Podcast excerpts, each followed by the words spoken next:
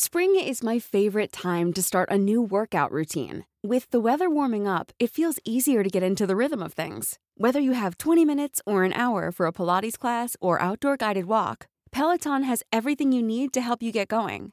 Get a head start on summer and try Peloton risk-free with Peloton Rentals at onepeloton.com slash bike slash rentals.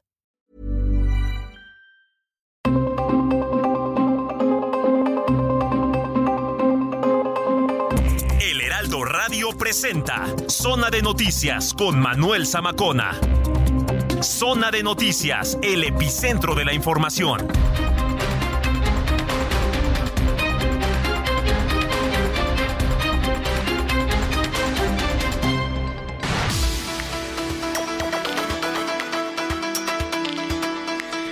Son las 2 de la tarde en punto tiempo del centro de la República Mexicana. Señoras y señores, qué gusto que nos estén acompañando ya en esta tarde de domingo. Por lo pronto, por lo pronto aquí en la zona metropolitana del Valle de México, un domingo caluroso, pero bueno, ya ve que ha estado bajando la temperatura, ya pasando y recorriendo buena parte del día y sobre todo ya cayendo la noche. Bueno, a ver, eh, qué gusto que estén con nosotros aquí a través de Zona de Noticias porque pues vamos a cerrar la semana con bastante actividad. Primero, las buenas noticias, digo, ya entrando en materia deportiva, en lo que es el de hoy. Sergio Checo Pérez ha ganado, se ha subido al podio. Primer lugar, primer lugar para Sergio Checo Pérez, que bueno, pues la sigue rompiendo en el en Arabia Saudita. Hoy fue. Entonces, pues muchas felicidades para eh, Checo Pérez, que por cierto ahí estuvo junto con el podio Max Verstappen y estuvo Fernando Alonso, el veterano, que pues le hicieron el 2 y el 3 también ahí. Y bueno, el día de ayer en transmisión especial, seguramente ahí estuvo pendiente y si no le platico un poquito de lo que ocurrió en la plancha del Zócalo Capitalino. Mire, las cifras oficiales que manejó el gobierno fueron cerca de 500 mil personas. Nosotros estuvimos presentes ayer.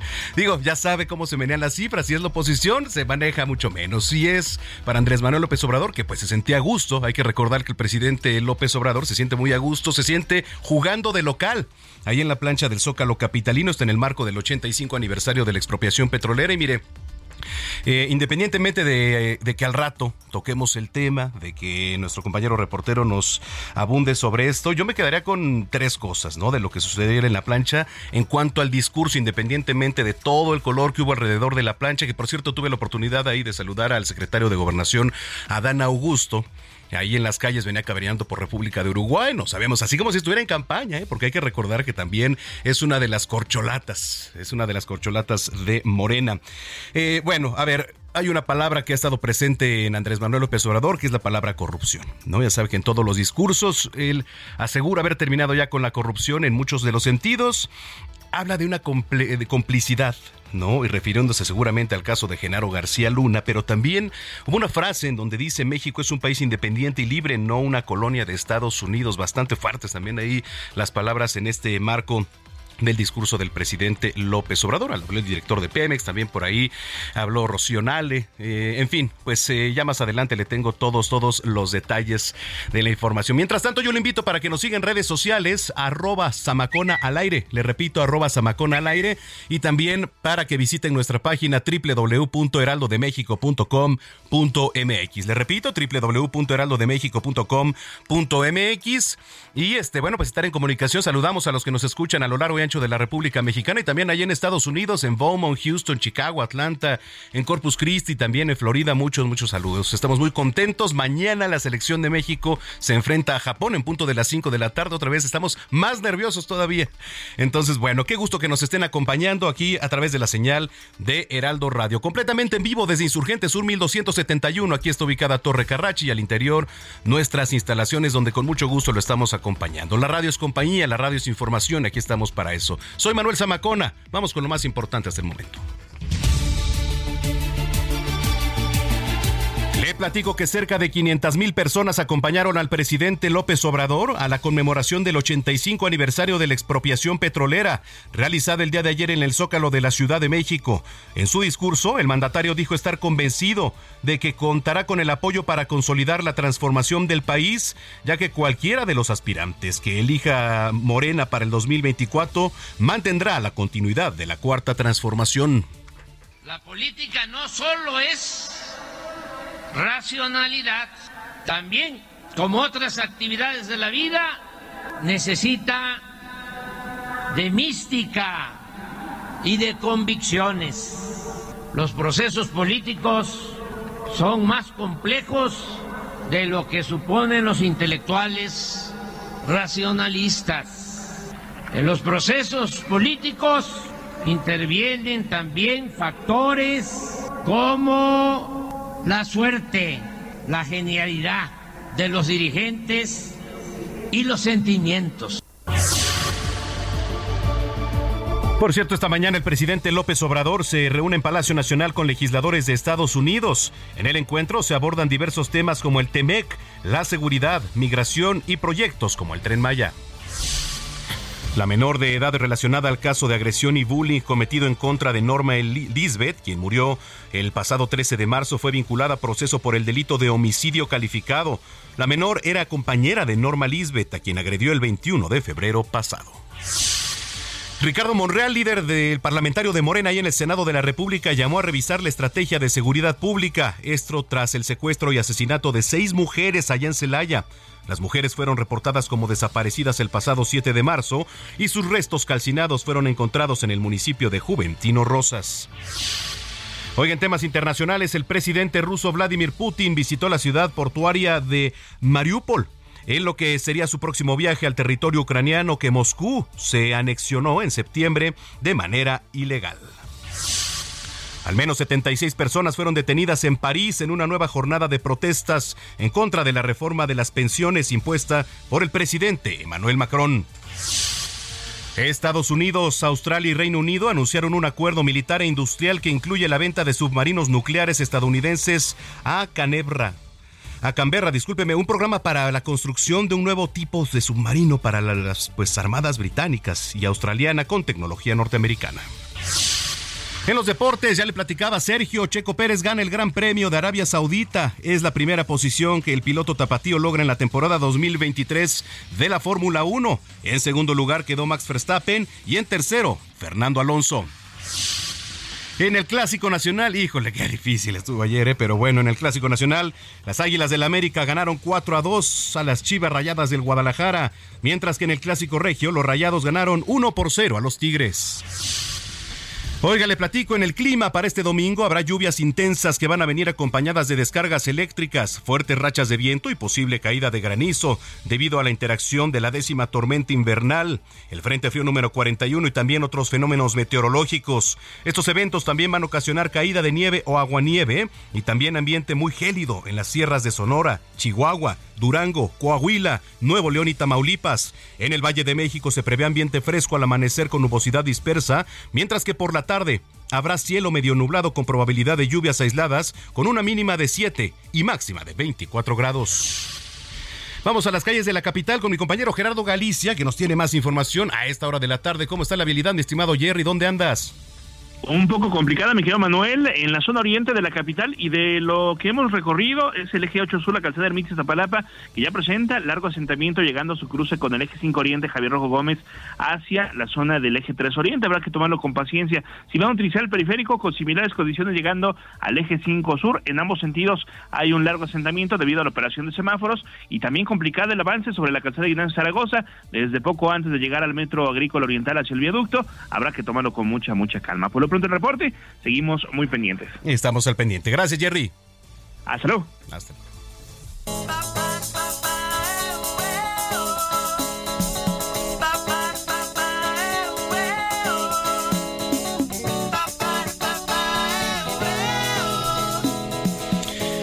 Bueno, en su primer día del Vive Latino, Café Tacuba fue una de las bandas que más cautivó al público tocando sus grandes éxitos como Eres, María y este baile y el salón, que es la que estamos escuchando, por cierto, canción que eh, se escucha en este momento. Hoy van a presentar los Bunkers, Enjambre, Elsa y el Mar.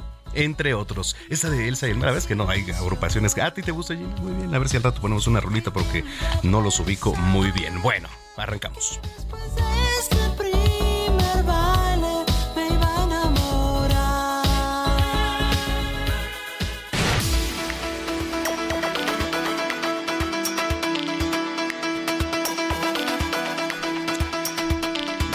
Las dos de la tarde ya con nueve minutos en el tiempo del centro del país. Le platicaba en el resumen que antes de mediodía y en Palacio Nacional se reúnen legisladores de Estados Unidos con el presidente López Obrador. Mi compañera Noemí Gutiérrez tiene más información. Adelante, Noemí, buena tarde. Hola, muy buenas tardes. Sí, pues como bien comentas, el presidente Andrés Manuel López Obrador se reúne en Palacio Nacional con legisladores de Estados Unidos y el encuentro arrancó a las 11 horas entre los temas que se van a abordar de acuerdo a lo que adelantó el primer mandatario, lo relativo al Tratado de Libre Comercio, Seguridad, Migración, pero también proyectos como el Tren Maya y el Corredor Interoceánico del Istmo de Tehuantepec. La reunión se realiza en medio de la polémica por las declaraciones de ex legisladores y funcionarios republicanos por la Estrategia de Seguridad de México que no frena el tráfico de fentanilo. Desde las 10 de la mañana pues empezaron a llegar integrantes del gabinete como la secretaria de Economía Raquel Buenrostro de Seguridad, Rosa Isela Rodríguez, de Defensa Nacional y Crescencio Sandoval, de Marina Rafael Ojeda, y también el secretario de Relaciones Exteriores, además del director general de Pemex, Gustavo Romero Oropesa, y el jefe de la Unidad para América del Norte, Roberto Velasco, y fue alrededor de las 11.26 de la mañana que ingresó el secretario de Gobernación, Adán Augusto López Hernández. Comentarte que esta reunión inicialmente estaba programada para llevarse en el puerto de Veracruz, sin embargo, cambió de lugar por el mal tiempo y a pesar de que ya han transcurrido tres horas desde que inició este encuentro, pues aún la presidencia de la República no ha informado de los temas que se han abordado, ni tampoco de todos los integrantes de estos congresistas que se están reuniendo hoy aquí en Palacio Nacional. Ya serán las próximas horas que tendremos el detalle de este encuentro. Estaremos pendientes y en comunicación contigo, Noemí. Muchas gracias. Muy buenas tardes. Buenas tardes. Bueno, pues vamos a estar al pendiente de la reunión y sobre todo de los posicionamientos después de esta reunión con los legisladores de Estados Unidos. Bueno, vamos a un recuento de lo que ocurrió, la crónica eh, ayer en la plancha del Zócalo Capitalino, donde le reitero, pues estuvimos ayer, estuvo también Octavio Romero, el director general de Pemex, eh, de Pemex, que por cierto fue uno de los oradores en este marco en donde, a ver, yo le platico, fue realmente como un informe presidencial porque sí, yo no recuerdo que en un aniversario de la expropiación petrolera se haya realizado un mitin, se haya realizado esta congregación, porque no fue marcha, ¿eh? fue una congregación ahí en el Zócalo Capitalino. No recuerdo yo que cuando se hubieran cumplido 70, 75 años hubiera habido algo similar. Digo, se aprovechó muy bien este marco para enviar otro tipo de mensajes. En fin, la crónica en voz de Héctor Vieira. Ante un zócalo lleno por la celebración del 85 aniversario de la expropiación petrolera, el presidente Andrés Manuel López Obrador sentenció este sábado que aún, cuando la oposición ya se reagrupó, tal como lo hicieron en los tiempos de Lázaro Cárdenas, no regresarán al gobierno los oligarcas. Solo con el pueblo, solo con el apoyo de las mayorías, se puede llevar a cabo una transformación popular para hacer valer la justicia y enfrentar a los reaccionarios que se oponen a perder privilegios. Por eso, hoy de nuevo, manifestamos, exclamamos a los cuatro vientos, de zigzaguear por ello, el mandatario convocó a los integrantes de la 4T a mantenerse unidos y dijo a sus simpatizantes que la persona que sea elegida candidato o candidata presidencial de su movimiento para competir en 2024 garantiza que se está asegurando la continuidad con cambio. No hay nada que temer, dijo. Durante su discurso frente a su gabinete, gobernadores, legisladores y entre ellos las llamadas corcholatas de Morena para el 2024, como la jefa de gobierno de la Ciudad de México Claudia Sheinbaum, el canciller Marcelo Ebrard y el secretario de Gobernación Adán Augusto López, el presidente López Obrador los llamó a mantenerse unidos. El jefe del Ejecutivo Federal dijo que México se vive en otros tiempos, en la relación con Estados Unidos, en el que ya no se permiten relaciones turbias con las agencias extranjeras, como dijo en el gobierno de Felipe Calderón y su secretario de Seguridad, Genaro García Luna. En el Zócalo Capitalino durante el evento por el 85 aniversario de la expropiación petrolera, el mandatario federal respondió a los legisladores estadounidenses que quiere solicitar a su Congreso la intervención del ejército estadounidense en territorio mexicano para combatir a los cárteles del narcotráfico. Es que desde aquí, desde este zócalo, corazón político y cultural de México, le recordamos a esos políticos hipócritas e irresponsables que México es un país independiente y libre, no una colonia ni un protectorado de Estados Unidos. Por último, acompañado por el gabinete y los gobernadores de Morena, el presidente López Obrador reiteró que México es un país independiente y no permitirá el ingreso de fuerzas extranjeras al país. Con información de Iván Saldaña, Héctor Vieira, Heraldo Media Group. Bueno, pues ahí está. Gracias, gracias por la información, Héctor Vieira, con información de nuestros compañeros reporteros. Vamos hasta el Estado de México porque vincularon a lo que ya le platicaba la compañera del adolescente Norma Lisbeth por homicidio calificado. La historia de nos la tiene Gerardo García. Adelante, Gerardo. Hola, ¿qué tal? Qué gusto saludarlos desde Sonora, donde les platico que la Fiscalía del Estado informó que lamentablemente fue localizada sin vida la joven Yasmín Guadalupe López Trasviña, una mujer de 37 años de edad que estaba desaparecida desde el 16 de febrero en Sonoita, Sonora. Yasmín Guadalupe había sido vista por última vez en su domicilio, el cual está ubicado dentro del municipio General Plutarco Elías Calle, Sonoita, según su ficha de búsqueda del protocolo ALBA emitido por la misma fiscalía. Desde ese día no se tenía ningún conocimiento de su paradero, sus familiares la estuvieron buscando con desesperación hasta que la noche de este viernes la fiscalía informó por sus redes sociales que fue localizada sin vida, por lo cual desactivaron el protocolo. Hasta estos momentos no se ha dado detalles de la forma, lugar o condición en que fue encontrada Yasmín, pero se informó que ya se abrió una carpeta de investigación por el delito de feminicidio, el cual fue abierto por protocolo de la misma fiscalía. Estos hechos sí generaron repudio por parte de diversos colectivos de búsqueda de Sonora y agrupaciones defensoras de derechos de la mujer, quienes exigen una investigación oportuna del caso, se aclaren los hechos, se encuentren a los culpables y se le castigue con todo el peso de la ley. Platicarles que Yasmín sería el segundo caso consecutivo de feminicidio ocurrido en Sonora, pues apenas el jueves fue localizada la joven Ana Elisa, una mujer de 33 años de edad de profesión abogada que fue localizada sin vida y con signos de violencia en su propia casa. Está ubicada en la colonia San Marcos, en el municipio de Hermosillo, capital de Sonora. Así la situación en nuestro estado. Muy buenos días. Bueno, pues gracias. Esto que usted escuchó fue en Sonora del caso de Yasmín Guadalupe, desaparecida el pasado 16 de febrero. Pero ahora sí vamos a ir hasta el Estado de México. Ya le platicaba que vincularon a la compañera del adolescente Norma Lisbeth por homicidio calificado. Adelante, Gerardo García. Hola, ¿qué tal? Muy buenas tardes, Manuel, y también saludo al auditorio. Así es, y esto fue eh, el sábado en la tarde, donde se llevó a cabo la primera audiencia sobre este caso en los juzgados para adolescentes del Centro de Internamiento Quinto del Bosque, ubicado en Sinacantepec, en el Estado de México. La autoridad judicial determinó eh, vincular a proceso a esta compañera de Norma Lisbeth y eh, también concedió 30 días de investigación complementaria, el cual concluirá el 17 de abril de este año. Al ser un caso de la justicia para adolescentes, se tiene que resolver el asunto en seis meses y no más, es decir, que haya una, una resolución y tentativamente podría eh, fijarse una pena de hasta cinco años. Al ser eh, también la menor eh, es la compañera de, como lo comentamos, de Norma Lisbeth, a quien agredió el 21 de febrero y hechos que quedaron grabados como compartidos en redes sociales. A ella le fue complementada una orden de aprehensión por su probable participación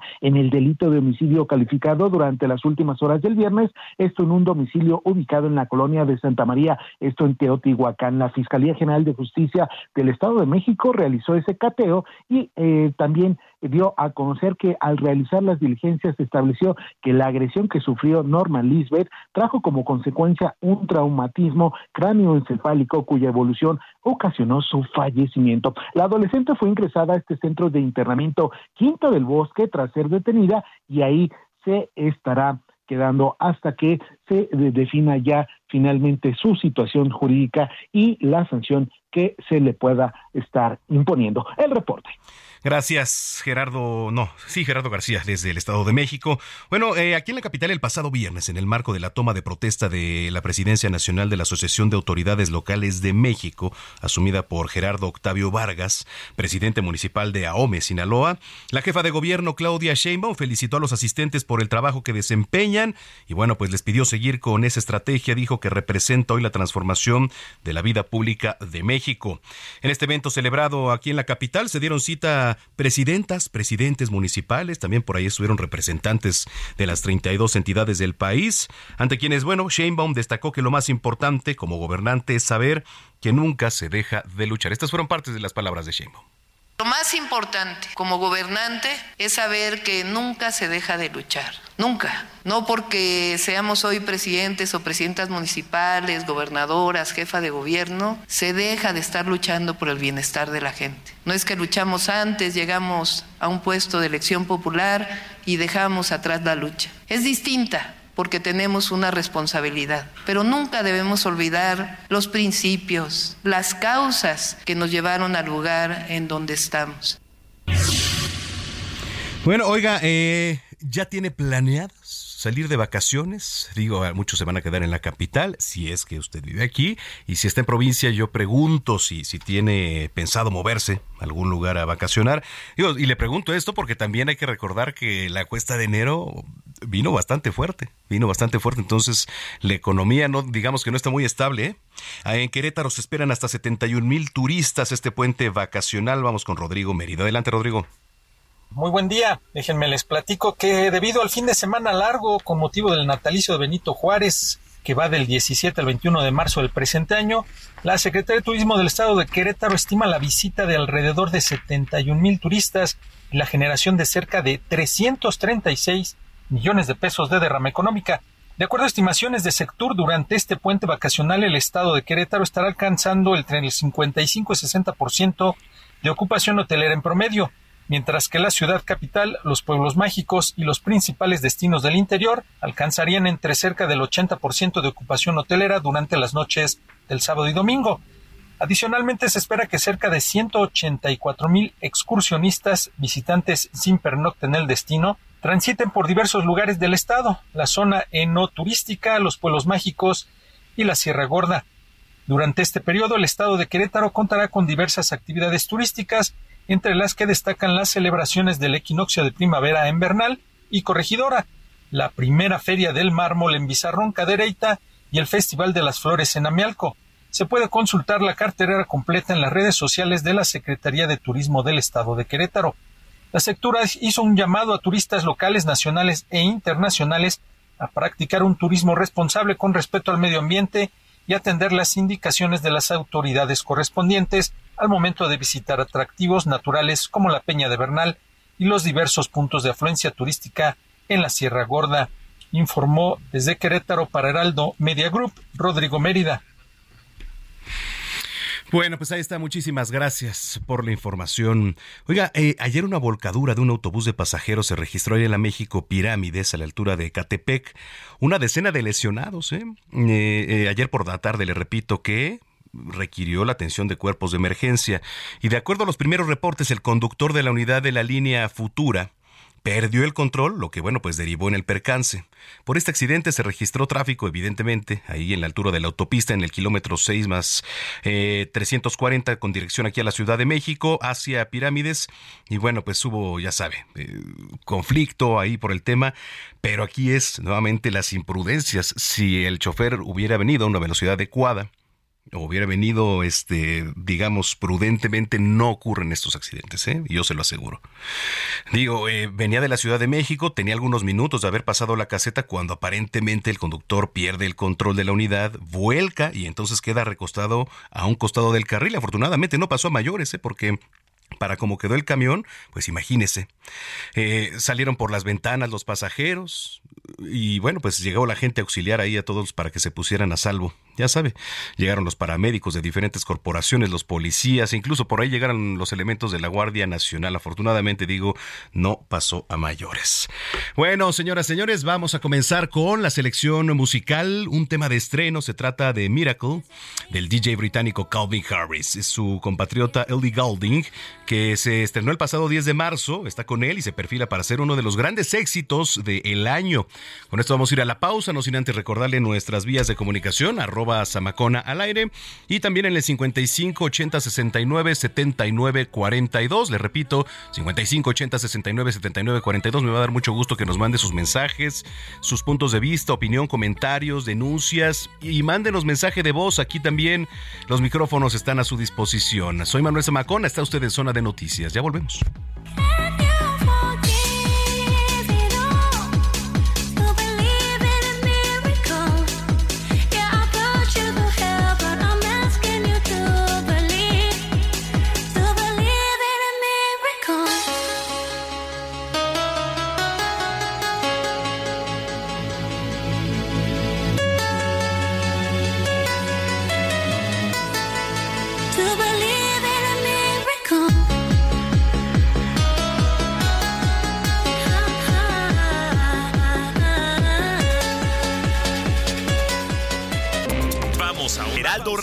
Con la H que sí suena y ahora también se escucha.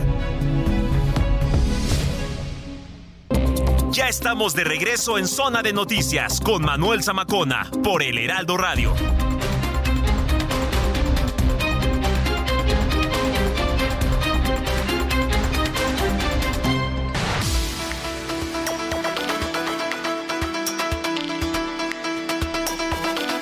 Son las 2 de la tarde ya con 30 minutos en el tiempo del centro de la República Mexicana. Muchas gracias por continuar con nosotros aquí en Zona de Noticias. Si es que ya estaba en sintonía y si lo acaba de hacer, bienvenida, bienvenido a este espacio de noticias aquí a través de la señal de Heraldo Radio. Gracias a los que nos escriben. Ahorita vamos a leer todos y cada uno de sus comentarios y yo lo invito para que lo hagan ¿eh? también, sus puntos de vista, opiniones, denuncias. Es muy importante que si algo está ocurriendo ahí en su calle, en su municipio, en su alcaldía, en su unidad habitacional, nos lo haga saber para que nosotros, pues eh, hay que recordar que somos un contacto también, nos están monitoreando en la mayoría de las alcaldías, entonces es mucho más fácil que aquí a través de su voz y de nuestra voz, pues le lleguen todos los mensajes a las autoridades para que puedan atender sus denuncias. Bueno, eh, al inicio de este espacio ya le comentaba, ayer tuvimos una transmisión especial, yo estuve junto con mi compañera Lupita Juárez, ahí desde la plancha del Zócalo Capitalino, estuvo mi compañera Blanca Becerril, estuvo Alex Sánchez, ahí estuvo todo el equipo de Heraldo Media Group, a quien pues les extiendo también una felicitación por su profesionalismo, la verdad es que Estuvo bastante buena la transmisión ayer, pero a ver cuáles son las conclusiones, el contexto del marco de eh, el 85 aniversario de la expropiación petrolera. Tengo la línea telefónica Sebastián Ramírez, presidente de Morena aquí en la capital, a quien saludo con mucho gusto. Sebastián, ¿cómo estás? Buenas tardes.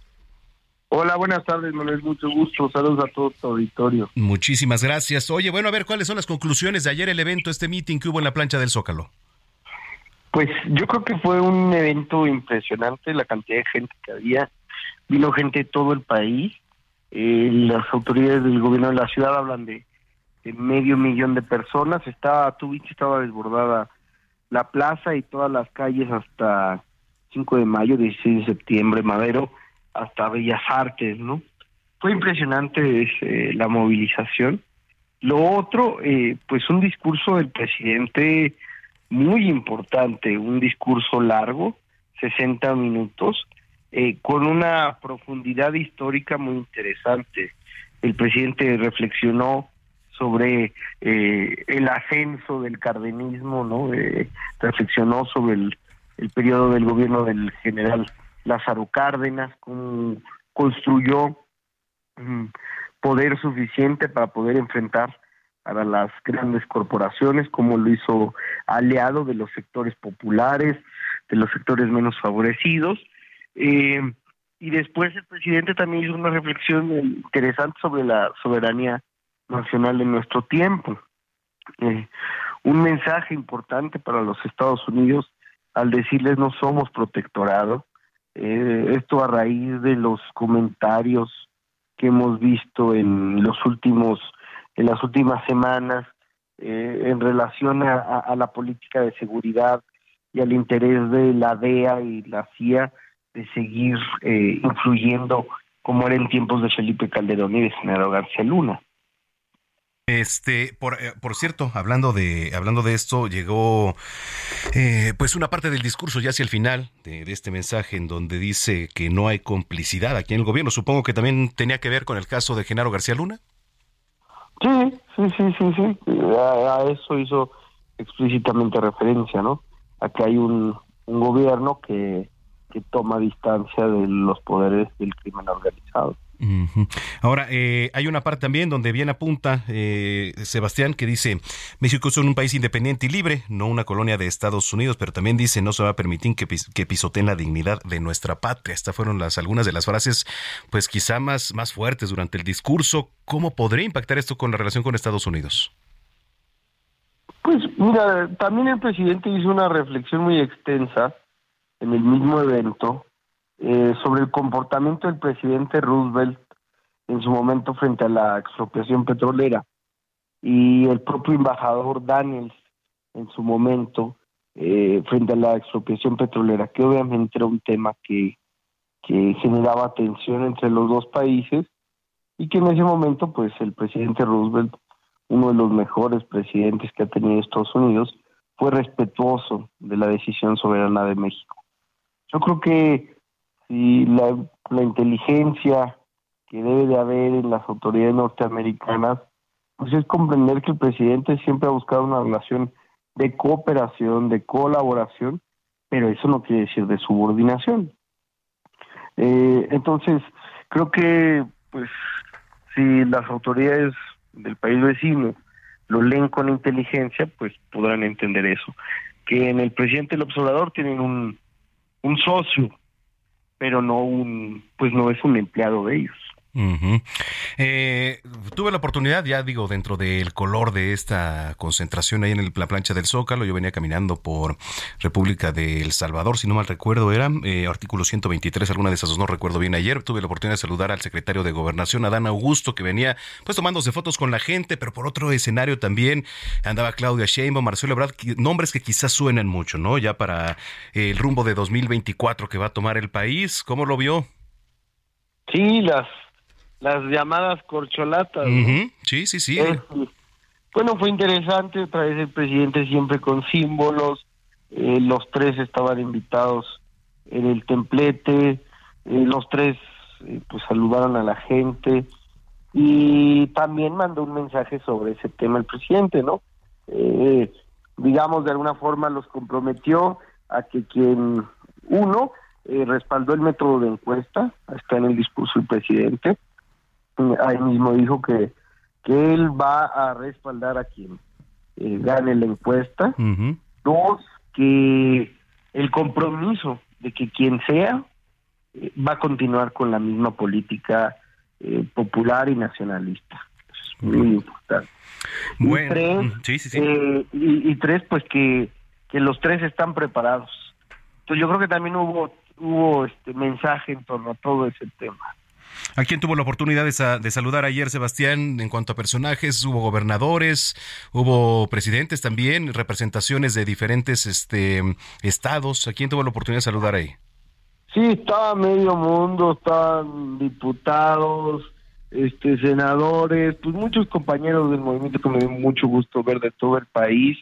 Eh, estaba, vi a la jefe de gobierno, vi al secretario de gobernación, eh, muchos compañeros también vi a la secretaria de Bienestar, a Ariadna Montiel. Bueno, había mucha gente y, y sobre todo muchos militantes y mucho mucho pueblo. Eso me dio mucho gusto. Correcto. Bueno, pues Sebastián, así el panorama, así las conclusiones de la movilización. Bueno, no fue movilización, fue una concentración, ¿no? Lo que se llevó a cabo ayer en el Zócalo Capitalino. Entonces, pues le agradecemos mucho que haya platicado con nosotros esta tarde. Hasta luego, muchas gracias. Gracias, Sebastián Ramírez, es presidente de Morena aquí en la Ciudad de México. Son las 2 de la tarde ya con 38 minutos en el tiempo del centro del país. Oiga, a ver, mi compañera Milka Ramírez, reportera de aquí de Heraldo Media Group, nos va a platicar un tema muy interesante. Fíjese que con la finalidad de llevar Internet a todas las zonas de México, la Comisión Federal de Electricidad ya lanzó su propio servicio. A ver, va a estar soportado por una red compartida de Altan Redes. Y bueno, pues de esta forma, la paraestatal va a ofrecer ahora servicios de Internet sin tener que pagar algunos planes que son forzosos. Quizá le interese esta información. Milka Ramírez. Imaginas tener internet por un peso al día? Esta es la propuesta del gobierno federal con el programa social Internet para Todos. El servicio es administrado por la Secretaría de Infraestructura, Comunicaciones y Transportes y tiene como objetivo identificar las zonas del país marginadas por falta de conectividad gratuita para implementar la estructura del Estado. Para ello se creó la empresa de telecomunicaciones e Internet para Todos, subsidiaria de la Comisión Federal de Electricidad. Pero vamos por partes. La compañía brindaría Internet inalámbrico a todo el país, incluyendo carreteras, plazas, centros de salud, hospitales, escuelas y demás espacios para disminuir la brecha digital. ¿Por qué? Porque el artículo 6 constitucional dice que es obligación del Estado garantizar el derecho de acceso a las tecnologías de la información y comunicación, incluido el de banda ancha e Internet. El plan más atractivo es el de un gigabyte de Internet más 100 minutos de telefonía y 50 mensajes de texto por un peso al día. La única condición es contratar el servicio mínimo por un mes. Pero hay más opciones, cada uno adecuado para distintas necesidades, mensuales, semestrales y anuales. Los paquetes mensuales son 150 pesos por 8 GB de navegación, 1500 minutos para llamadas y 500 mensajes de texto. Opción 2, 200 pesos por 40 GB de navegación, 1500 minutos de llamadas y 1000 mensajes de texto. U opción 3, 300 pesos por 40 GB de navegación, 1500 minutos de llamadas, 1000 mensajes de texto y la posibilidad de compartir internet. Hay planes semestrales, 400 pesos por 5 GB de navegación, 1500 minutos de llamadas y 500 mensajes de texto, además de la posibilidad de compartir el internet. U 800 pesos por 40 GB de internet, 1500 minutos y 500 mensajes de texto. También puedes pagar 1200 pesos por 40 GB de navegación, 1500 minutos de llamadas, 1000 mensajes de texto y compartir internet. Y por último, los anuales. 1400 pesos por 40 GB de navegación, 1500 minutos de llamadas, 1000 mensajes de texto. O 2100 pesos por 40 GB de navegación, 1500 minutos de llamadas, 1000 mensajes de texto y la posibilidad de compartir internet. Milka Ramírez, Heraldo Media Group. Recomendaciones culturales con Melisa Moreno.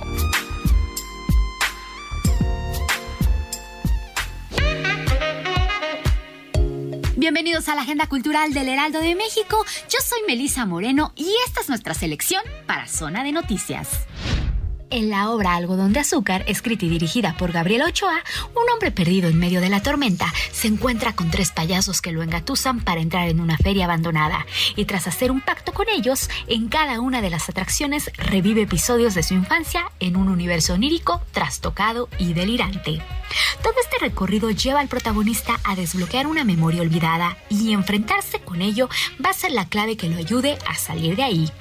La obra empieza divertida, él recuperando su espíritu de juego, pero desafiando a la autoridad, hasta que sus acciones van teniendo consecuencias inesperadas y el viaje se vuelve una pesadilla. Este montaje trata de cómo los adultos nos relacionamos o dialogamos con nuestra infancia y cómo esta determina la manera en la que enfrentamos la vida.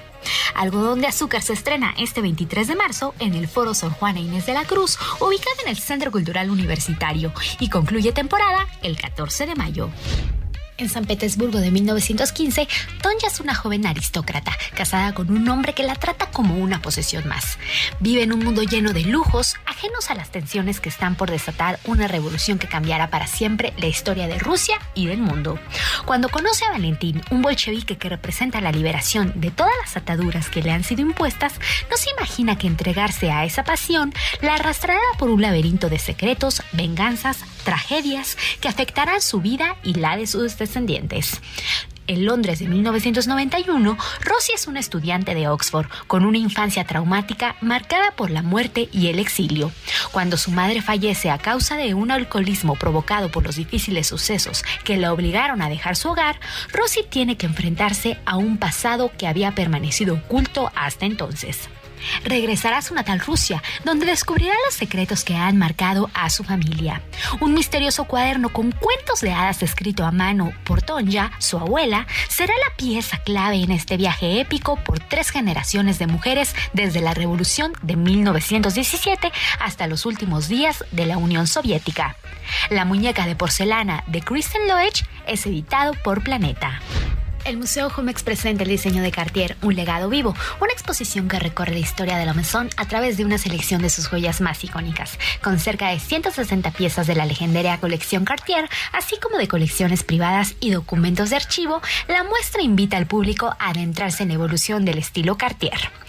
Con la curaduría de Anelena Malet y la museografía de la arquitecta Frida Escobedo, la exposición estudia el diseño de Cartier, así como su artesanía y exhibe una visión contemporánea sin perder de vista su rico y complejo pasado.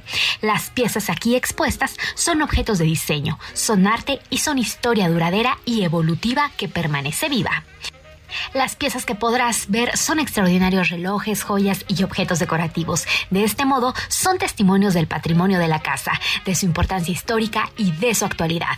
Este legado continúa inspirando a las nuevas generaciones de diseñadores que le rinden homenaje, lo mantienen vivo en su inconfundible espíritu pionero y lo reinventan para el presente y el futuro.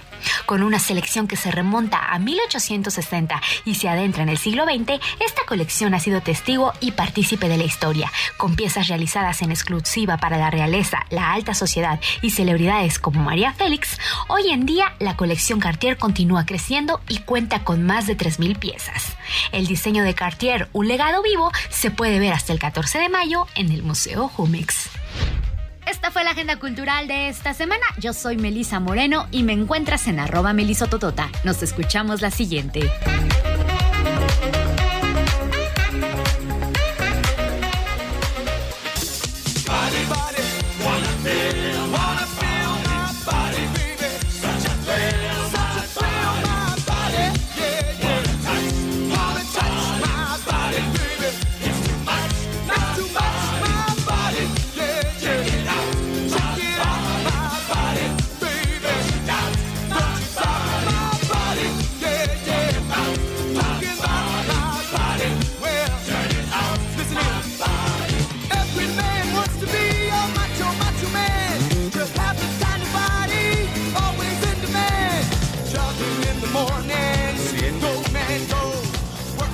Todavía no llega el coro, ¿verdad? A ver.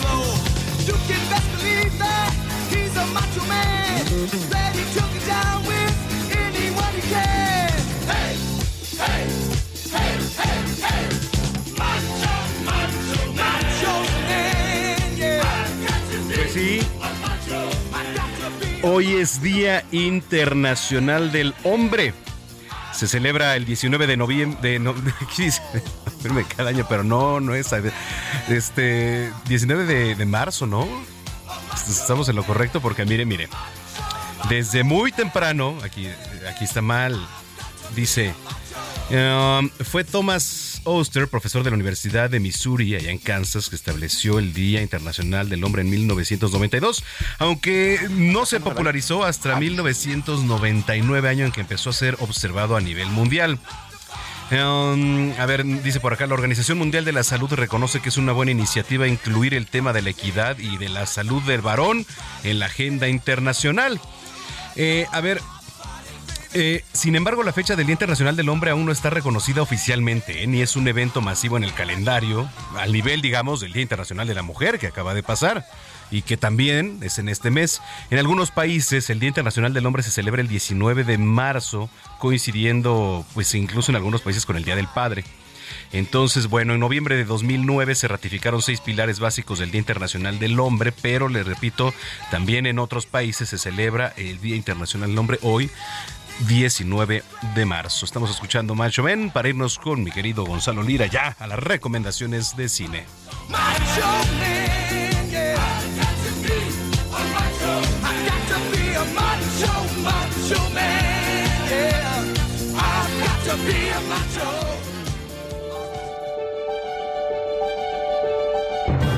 Cine, cámara, acción con Gonzalo Lira.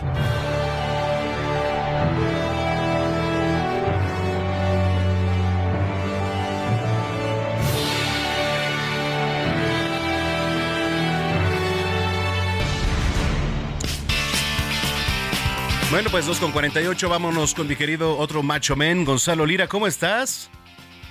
Pues bien, Manuel, fíjate que, yo no, no, sé si le entro así como al, al, macho men y no creo que nos haga mucha falta celebrar un Día del Hombre, este, la verdad. voy, a, voy a diferir un poco, creo que llevamos muchos años teniendo muchas ventajas y muchos por encima de muchas otras personas, pero este, vamos a lo que a, de lo que sí que hablar, para no meterme yo en, enredos y, vaya a decir alguna sandez, ¿verdad? no queremos viralizarnos hoy.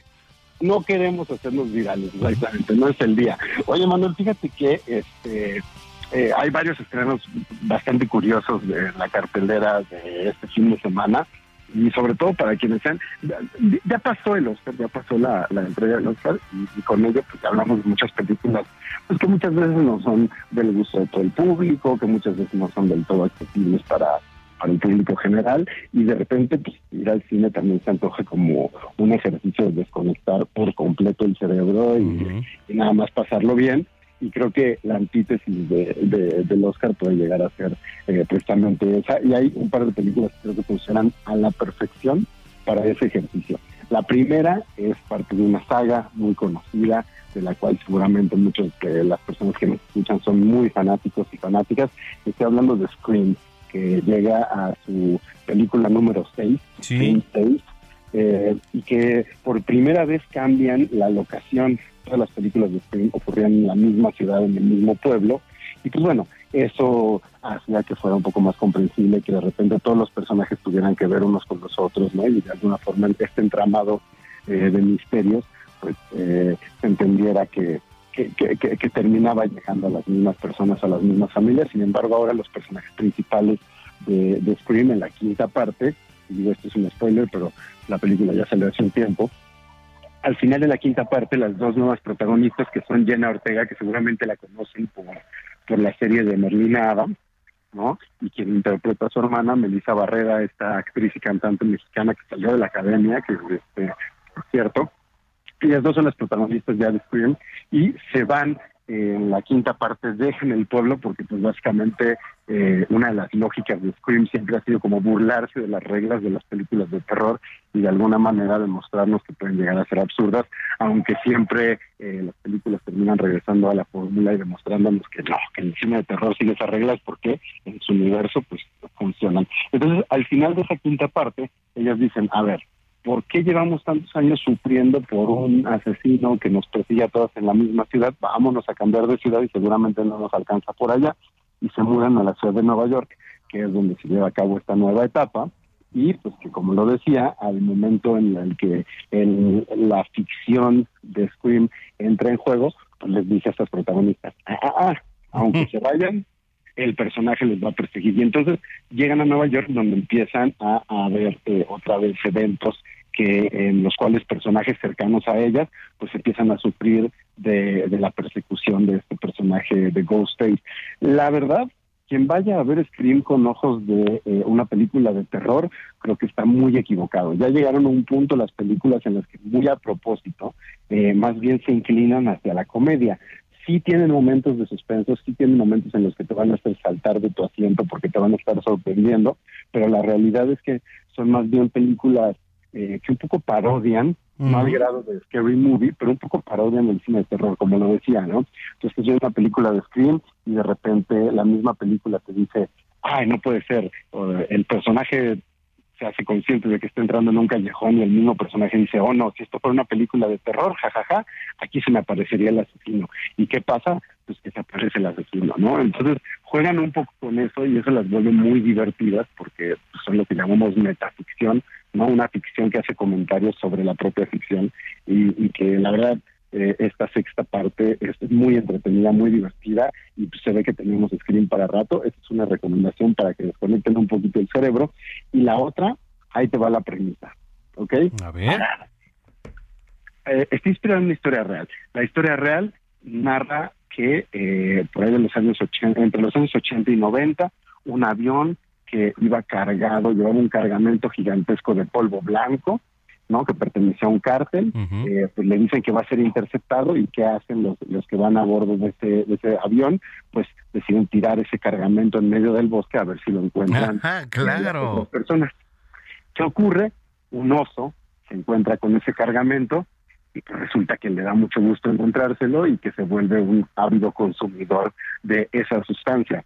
Ahora, es una historia real, donde en la historia real, como pasa en la vida real, el oso consumió todo eso y pues obviamente murió, ¿no? De una sobredosis.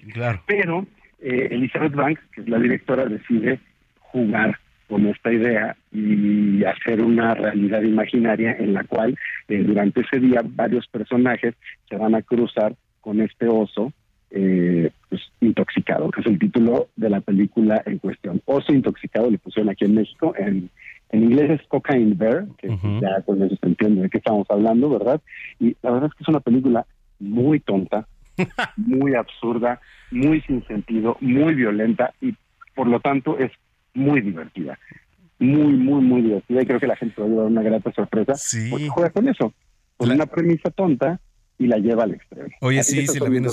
el oso vicioso, ¿no? El oso vicioso creo que le pusieron por acá y no sé qué tantas otras cosas, pero el oso intoxicado, el oso... Scream 6 con la recomendación. Ahí está, Scream 6 y el oso intoxicado. Bueno, pues ahí está para desconectar un ratito. Como dices, oye, la gente que te viene escuchando, ¿dónde te sigue en redes sociales, Gonza? En redes sociales estamos como Gonis, G-O-N-Y-Z, y nos ven todos los días en las noches de la mañana con Mario Maldonado de 7 a 9 y de 9 a 11 en esta mañana, todo esto en el Heraldo Televisión. Muy bien, bueno, pues ahí está, muchísimas gracias, te mando un abrazo, buena semana. Otro de regreso. Gracias, Gonzalo Lira. Pues con esto vamos a la pausa. Se fue la primera hora de información. No le cambie. Tenemos más aquí en Zona de Noticias. Los invitamos a que nos siga, arroba Samacón al aire y a que nos escriban o mande mensaje de audio 55 80 69 79 42. Juan Manuel Zamacona, ya volvemos. Vamos a una pausa y regresamos con Manuel Zamacona a Zona de Noticias. If you're looking for plump lips that last, you need to know about Juvederm lip fillers. With Juvederm Volbella XC and Juvederm Ultra XC, your lip look, whether it's subtle or bold, can last up to one full year with optimal treatment and no additional maintenance. Find a licensed specialist and see if it's right for you at juvederm.com today. That's J U V E D E R M.com. Add fullness to lips in adults over 21 with Juvederm Volbella XC or Juvederm Ultra XC. Do not use if you have severe allergies or a history of severe allergic reactions, or if you're allergic to lidocaine or the proteins used in Juvederm. Tell your doctor if you have a history of scarring or taking medicines that decrease the body's immune response or that can prolong bleeding. Common side effects include injection site redness, swelling, pain, tenderness, firmness, lumps, bumps, bruising, discoloration, or itching. As with all fillers, there's a rare risk of unintentional injection into a blood vessel, which can cause vision abnormalities, blindness, stroke, temporary scabs, or scarring. For full important safety information, visit juvederm.com.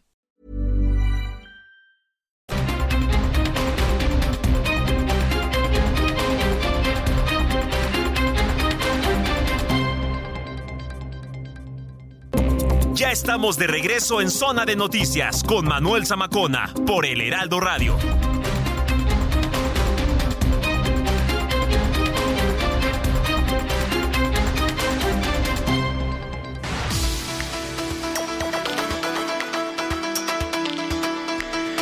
Son las 3 de la tarde en punto, tiempo del centro de la República Mexicana. Muchísimas gracias por continuar con nosotros. Si es que ya estaba en sintonía y si lo acaba de hacer, bienvenida, bienvenido a Zona de Noticias a través de la señal de Heraldo Radio, transmitiendo completamente en vivo para toda la República Mexicana y más allá de nuestras fronteras. Ahí saludamos con muchísimo gusto a Beaumont a Houston, a Chicago, Corpus Christi, a todos nuestros paisanos allá en Estados Unidos que hacen favor también, no nada más de escucharnos, sino vernos también a través de distintos canales en Now Media Televisión y Now Media Radio.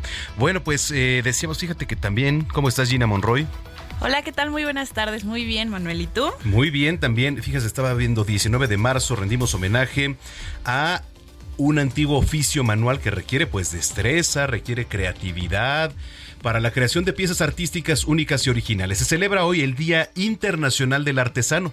Día Internacional del Artesano y la fecha de celebración de este Día Internacional coincide con el Día de San José celebrado por la religión católica, quien, bueno, pues era carpintero y artesano además de oficio. Así es. La principal finalidad de esta efeméride es la de exaltar el talento, la creatividad, la imaginación de todos y todas las artesanas y también promover el trabajo artesanal de estos artistas manuales.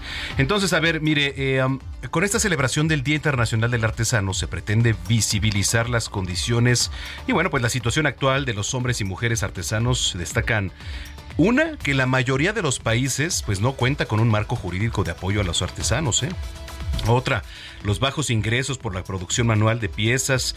No se posee tampoco la capacidad para competir con la producción, digamos, ya a mayor escala por parte de empresas o industrias artesanales locales y la escasa transmisión de los conocimientos de las tradiciones artesanas, pues a lo que ahora son las nuevas generaciones. Así que bueno, es el panorama. Muchas felicidades a todas y a todos los artesanos del país y del mundo.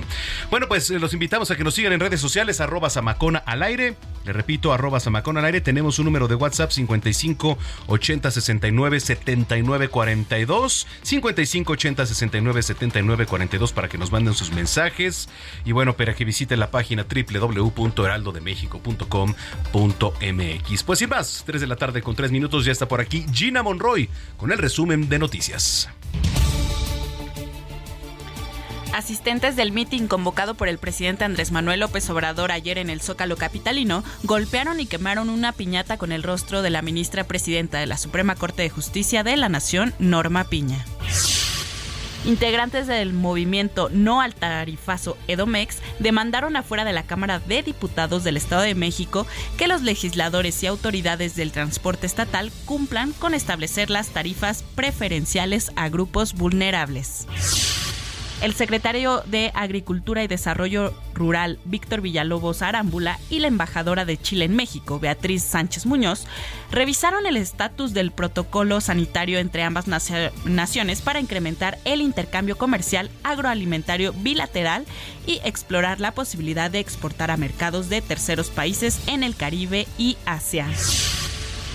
Google dedica este domingo su doodle a la imagen que encabeza su buscador al químico mexicano Mario Molina, uno de los descubridores del origen del agujero de la capa de ozono y de los responsables de convencer a los gobiernos para remediarlo.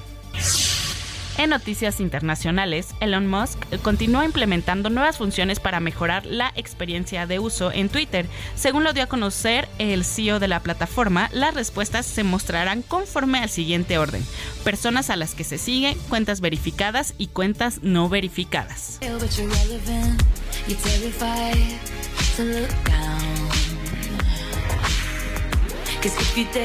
Bueno, pues la gira de Eras Tour de la cantante Taylor Swift comenzó en Arizona el pasado viernes y le dio la entrada a más de 60 mil aficionados. Con un set eh, pues de 3 horas y 44 canciones, Taylor incluyó éxitos como Lover, You've Been Long With Me y Love Story. Además, la cantante usó un total de 16 atuendos en estas primeras presentaciones y se presume ahorita su fortuna está pues es millonaria, pero para el final de esta gira mundial va a ser multimillonaria. ¿Quién? Taylor Swift. Taylor Swift. Muy bien. Oye, pues ahí está la información. Muchas gracias, Gina. Gracias, Manuel. Buena tarde.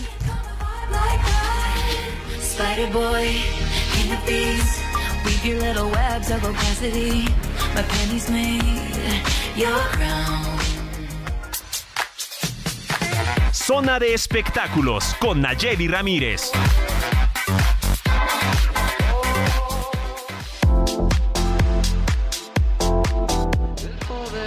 Despertar, extraña condición que ya de un tiempo acá es búsqueda de paz, más que estímulo. Nayeli Ramírez, ¿cómo estás? Hola Manuel, bonito domingo. ¿Cómo están todos por allá en la cabina? Muy bien, con el gusto de saludarte. Estamos escuchando Enjambre, ¿no? Si no, si no me pasó mal el dato aquí, la producción es Enjambre. sí, es Enjambre que ayer pues se presentaron en el Vive Latino. Y bueno, te, iba a decir, empezó toda la jornada del Vive Latino. Ya vamos para allá para la, el, segundo, el segundo día.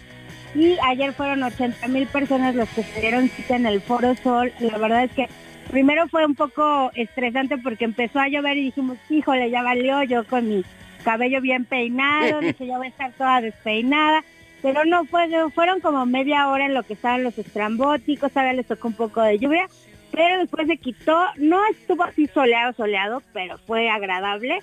hasta darnos casi la medianoche que estuvimos viendo a Café Tacuba, luego estuvo Alemán, eh, todavía estuvo Miranda a la una de la mañana, ay no, ya era un, ya era como, como un día crucis, te lo juro, ya dije, no, ya me voy a mi casa porque mañana me espera otro día pesado, porque igual hoy van a estar los Red Hot Chili Peppers, va a estar este la banda pesado, ellos son los que cierran y, y terminan a las 2 de la mañana.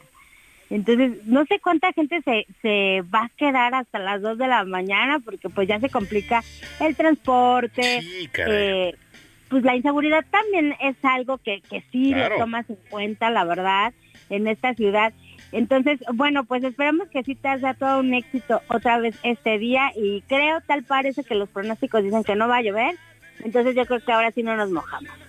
Oye, pues eh, qué padre. ¿A qué hora inició, eh? Ah, abrieron las puertas a las 12 de, del día, pero el primer grupo salió a la 1.40. Igual ayer, ayer salió a la 1.20, que fue Mr. Davo, que fue uno de los que abrieron el, el- uno de los escenarios. Y pues se esperan hasta las 2 de la mañana hoy. Ayer igual Miranda terminó casi entradas las 2 de la mañana, la verdad. Fue, eran muy esperados, entonces sí se, sí se quedó mucha gente. Yo vi ya el inicio, pero dije, no, no, no, ya, porque me espera otro día pesado, entonces creo que creo que ahora sí como que abusaron un poco de, de hacerlo tan largo, porque vi como muchas generaciones, como papás con sus hijitos, y pues ellos sí ya no, no creo que aguanten, bueno, son más jóvenes que uno, ¿verdad? Aguantan más, pero pues lo mismo que te digo de- del transporte, la inseguridad, la comida, que pues a veces solamente hay comida rápida ahí en, en, en este tipo de festivales, pues yo creo que sí fueron muchísimas horas, casi 12, oye. 12 horas, pa. Entonces, sí está, sí está pesado. Sí, no, no, no, bastante, bastante pesado, ¿eh? Sobre todo, pues, este, digo, una, pues ir cómoda, cómodo, este, porque sabes que son eventos, estos eventos masivos, digo, a pesar de que son recreativos, que estás, pues, todo el día ahí viendo a las bandas, pues llega un momento en que de repente dices, oye, ¿y en dónde? Porque además utiliza, ¿qué? Es el Foro Sol, ¿verdad? Sí, es el Foro Sol y la curva también, porque ahí ponen uno de los escenarios.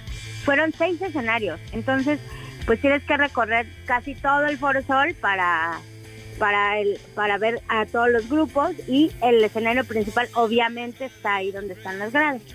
Ok. ¿Tú dónde anduviste? Pues yo estuve en el escenario principal, pero también nos fuimos a ver a Carla Morrison, a Lila Downs, que estaban en los escenarios de la curva. Tú eres gente con privilegios, mi querida Nayeli, hay que recordarlo, ¿no? Un café te lo puede todo.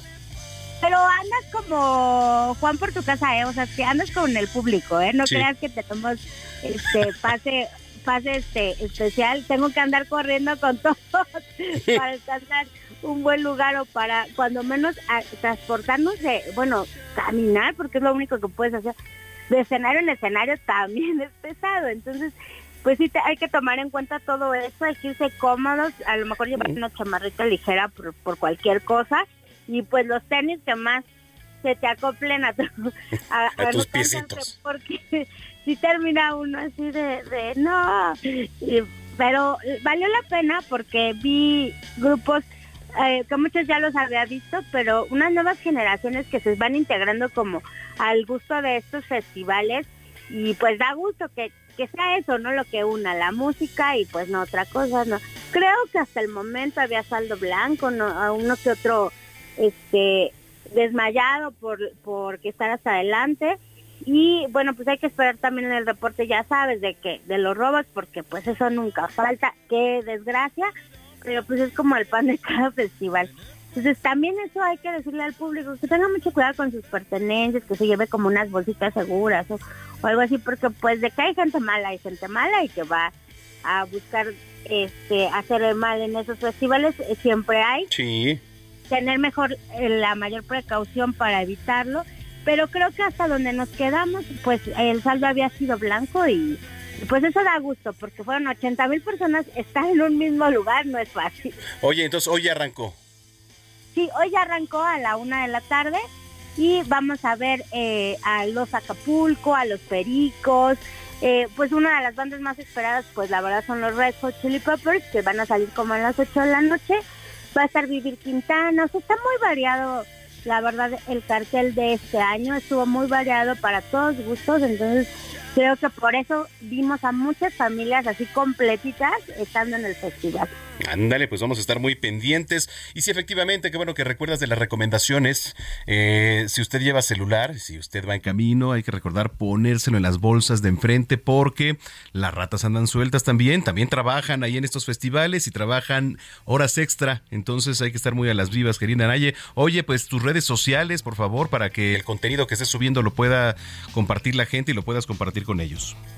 Sí, es arroba Nayemay, mi Twitter y mi Instagram, y nos pueden leer en todas las plataformas del Heraldo Media Group. Y pues ya te traeré a lo mejor el saldo eh, que hubo el próximo domingo y lo que viene también. Muy bien, bueno, pues que tengas bonita semana y estamos en contacto. Bonita semana para todos ustedes. Gracias, Manuel. Gracias, Naye Ramírez, aquí en Zona de Noticias.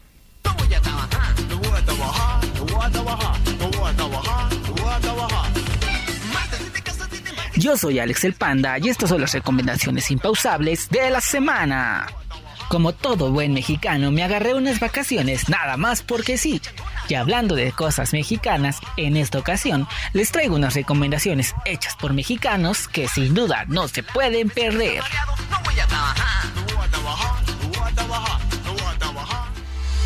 Soy tu fan en Star Plus.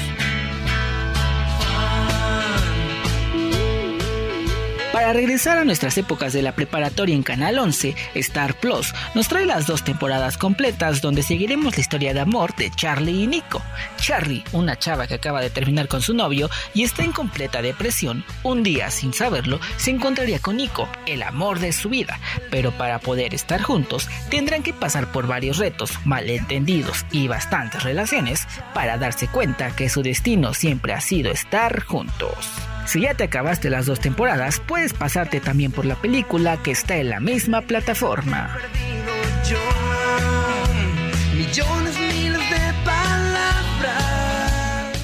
Mariachi en HBO Max. Y aquí voy, dejando a la distancia tanta confusión. Consuelo Duval y Pedro Fernández protagonizan esta nueva historia de HBO Max que si algo sabe hacer son series. Rosendo Cuevas y Lucía son una pareja que está en su noche de aniversario. Todo iría bien si no fuera porque Rosendo nunca llega a la cita por una razón algo peculiar, y es que el Alzheimer ha tocado a su puerta. Tendrán que hacer de todo para que la cabeza de la familia pierda sus recuerdos lo más lento posible, y la mejor manera de hacerlo será retomar la profesión de su padre, que es mariachi. Eso los lleva a unir a un mariachi familiar, pero todo cambiará cuando el hermano ausente de Rosendo, el famoso Gavilán, vuelva a entrar a sus vidas con una situación que podría ocasionar muchos problemas. Una historia que junto a un gran recorrido histórico por la cultura mexicana y diferentes paisajes de la ciudad de Guadalajara, sin duda te encantará.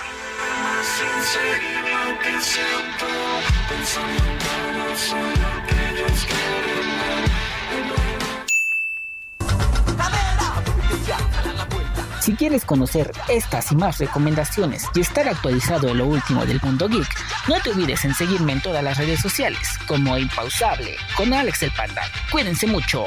Bye. Te mando un beso hasta Radio Radio Samacuna. Zona de Deportes con Roberto San Germán. Muy bien, gracias, gracias por sus mensajes. Gracias, Mateo, por ahí este, los, las buenas vibras. También usted lo puede hacer, 5580 69 79 42. Muchas gracias por todos los mensajes. Ahorita vamos a leer todos y cada uno de ellos. Bueno, pues en la línea telefónica, Roberto San Germán, que hay bastante actividad, resultados. Así que adelante, ¿cómo estás, Robert? ¿Qué pasó, mi querido Manuel? Buenas tardes. Aquí estamos y tú, mi querido amigo, aquí hablando ya de los deportes. Y hay que hablar primero de lo primero, mi querido amigo. Tú me dices. Me callaron la boca. Me callaron la boca, mi querido amigo, la selección mexicana de béisbol. Sí. La verdad es que después de lo que vimos contra Colombia, ya en la noche, después de que platicamos tú y yo, que le ganaron los Estados Unidos, y luego lo de Puerto Rico, una maravilla, No, bueno. mi querido este Manuel. Y pues bueno, mañana van contra el bicampeón, contra Japón. Los nipones son una escuadra de muy complicada, pero lo de México ha sido maravilloso. Desgraciadamente Luis César tiene que regresar con los Phillies, ¿no? Entonces, pues bueno, se nos va un pitcher que no no sé si era una parte muy importante. Urias ha estado mal, creo que ese es uno de los problemas que hemos visto con Urias, de que empiezan los partidos flojito y luego va agarrando, pero pues en el Clásico Mundial de Béisbol, amigo, tienes límite de picheos y tienes que salir, entonces pues no, no, no ha funcionado mucho Urias como esperábamos, pero los demás, y Randy Rosarena, mira, yo he leído tantas críticas de varios que creen que el fútbol es el único deporte que existe en este planeta, la verdad es que están mal, hay otros deportes, y el béisbol ha hecho maravillas, primera semifinal, el fútbol no lo ha hecho en un torneo como fuera un mundial, sí en unos Juegos Olímpicos, porque si no empiezan también los haters a decir tonterías, pero lo que ha hecho la selección mexicana de béisbol, sí hay nacionalizados, compadre, pero te puedo asegurar que si nos metes 11 Randy a los arenas al fútbol, soccer y llegas a una semifinal, todos estaríamos encantados. Ah, pero por supuesto. Todos con los nacionalizados. Lo de Randy Rosarena hay que saber las historias de varios beisbolistas que llegaron por México, de el amor que le tienen y por qué jugaron por nuestra selección. Y también se tienen que poner a ver y a leer sí los lugares de nacimiento de varios de los jugadores, como Paredes, ¿sí? ¿Dónde nacieron? ¿Sí? ¿De dónde son los pitchers? Hemos tenido de Tijuana, tenemos también de Obregón, tenemos gente de los Culichis, ¿no? Lo, de Sinaloa, tenemos ahí de Culiacán. O sea, tenemos varios, no todos son mexicoamericanos, como varios, varios report fans hacen venderle a la gente. Sí, hay mexicanos, ¿sí? Y lo han hecho muy bien, amigo. Y es de aplaudirse, ¿sí? De ponerse de pie. Y es momento de gozar y de que los que les guste el fútbol se queden callados y Sí. que disfruten de lo que está pasando con el béisbol mexicano. No seamos ardidos, no porque el béisbol, el fútbol soccer nos haya dado esas glorias, vamos a demeritar el logro, sí, el logro de una selección de béisbol, señores. Ya estuvo suave y mérito a los que se lo merecen. Es, eh, yo creo que la primera vez que un deporte de conjunto llega a estas instancias, no tan lejos en una justa deportiva mundialista. El mundialista sí, en Juegos Olímpicos ya habíamos tenido, Sí, sí, pero sí, mundialista, mundialista sí, amigo. Así que como la quiera Mere, ahora sí como decían, haya sido como haya sido, amigo. Qué emoción, la verdad.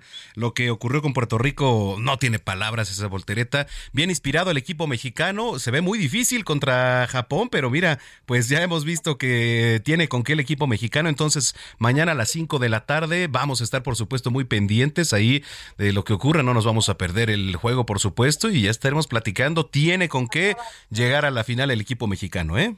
Oye, pues México vino de atrás eh, Sí. contra la Gran Bretaña y también vino de atrás contra el equipo de Puerto Rico. Sí. Entonces hemos visto que este equipo también se levanta de la adversidad y ahí va poco a poco bateando y fildeando, amigo. A lo mejor el picheo, yo creo que le ha costado un poquito el picheo. El relevo ha salido bueno, pero el fildeo ha estado estupendo y el bateo en la hora buena han estado, así que encendidos los bates mexicanos y ojalá mañana, como dice a las 5 de la tarde, estén más encendidos y puedan dar la sorpresa de llegar a la final.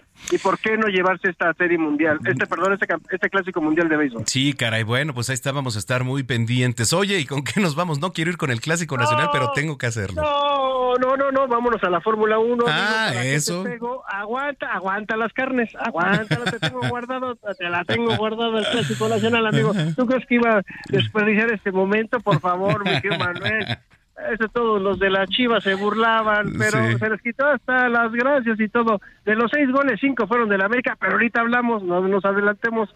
Vamos a hablar de la Fórmula 1, de lo que hizo el señor Don Sergio Checo Pérez. Sí. De punta a punta, desde la clasificación, hoy le dejó claro a Red Bull que Checo Pérez está para competir, Para para, competir. pelearle a Verstappen.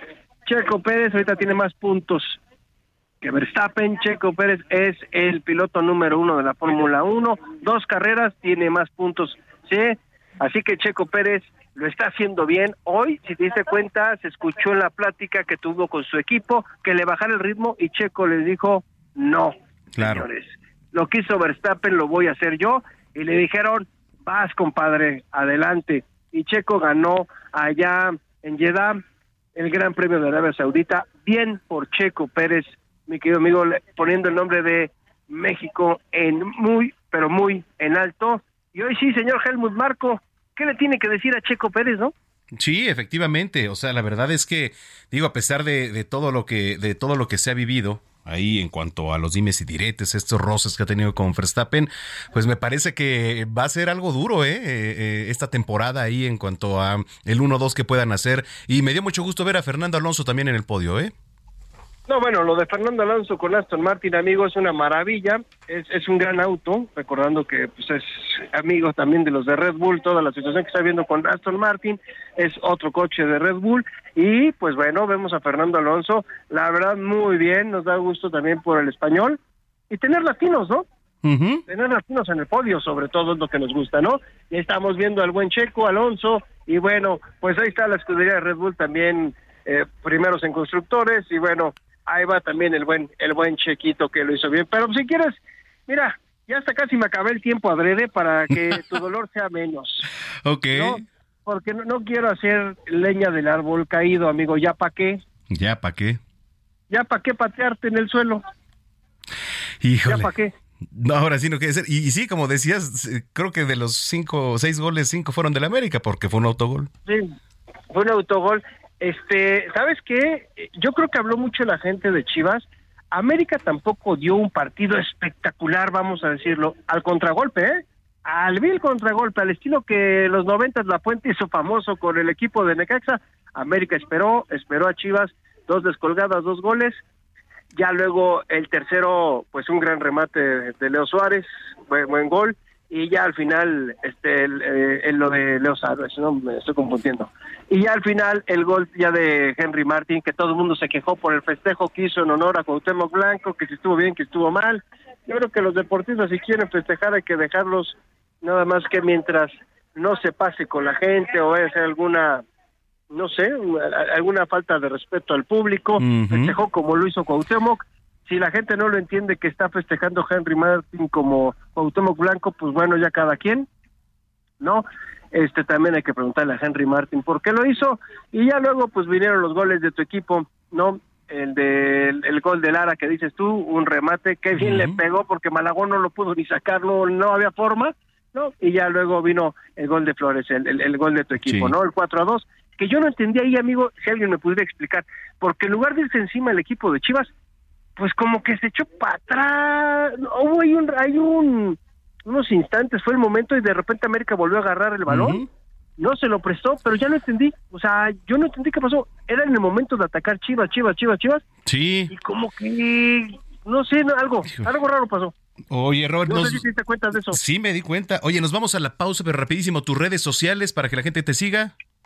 Mira, en Twitter me encuentran como arroba San Germán, amigo, y en el Regio, pues empataron, eh, ganó el equipo de, Monterrey 1-0, y ahorita está jugando el, el clásico este español, y estaban 1-1 Barcelona y Real Madrid, amigo. Excelente. Gracias, Robert. Vamos a una pausa y regresamos con Manuel Zamacona a Zona de Noticias.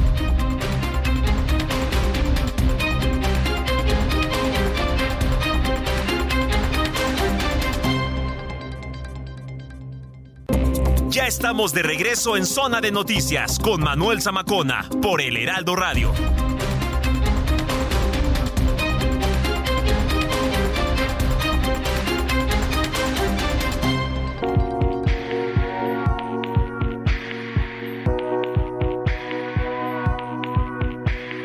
Líneas invisibles marcan nuestros trazos sobre el mapa de un lugar inexplorado sin destino, mundo paralelo, todo tiene su momento bajo el cielo.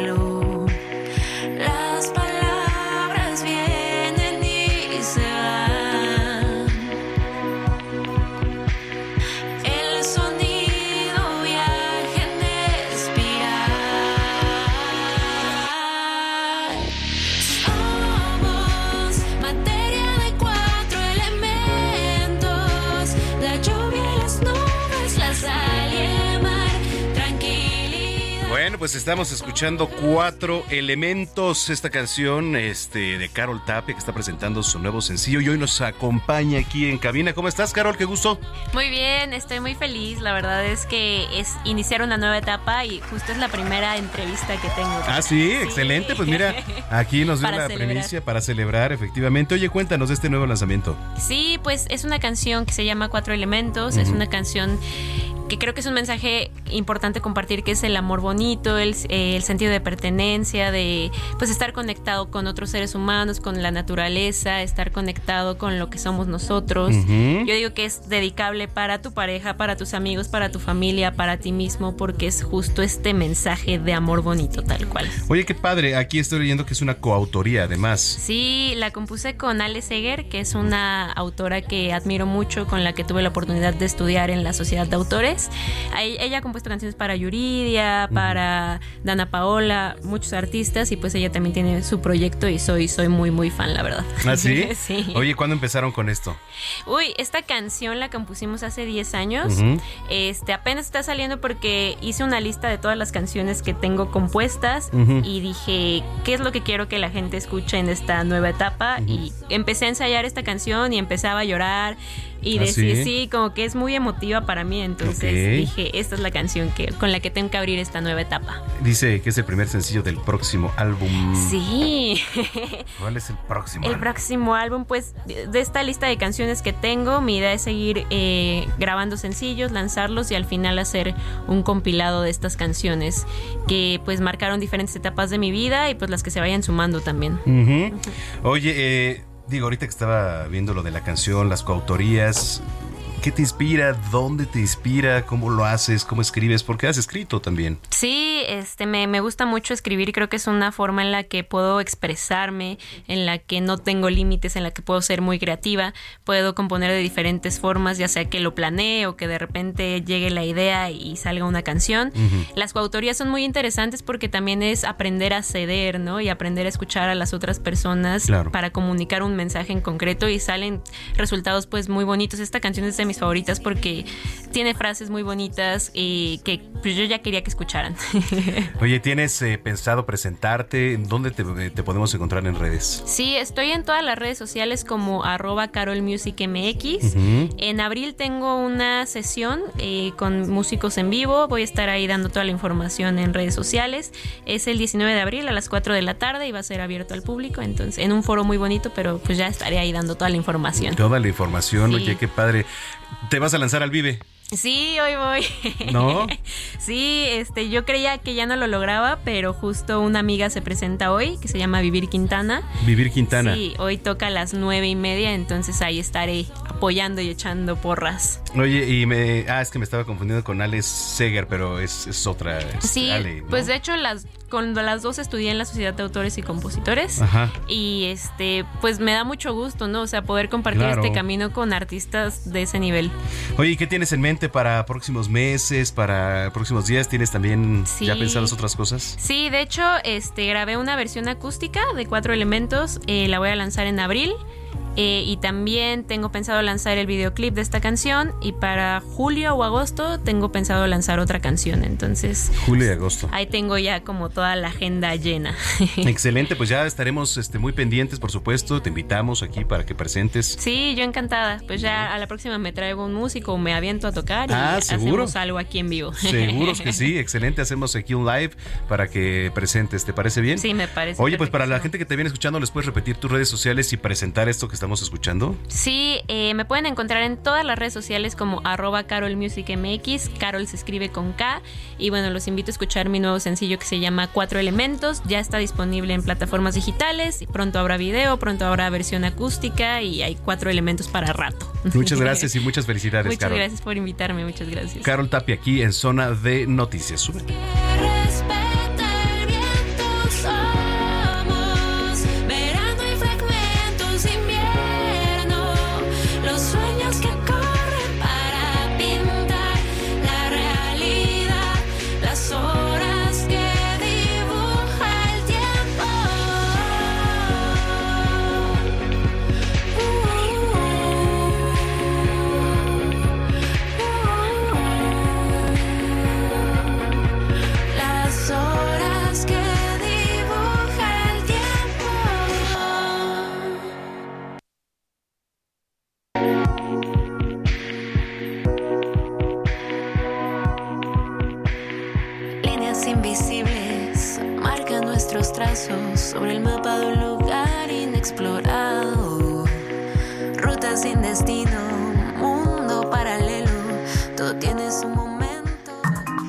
Salud con el doctor Manuel Lavariega.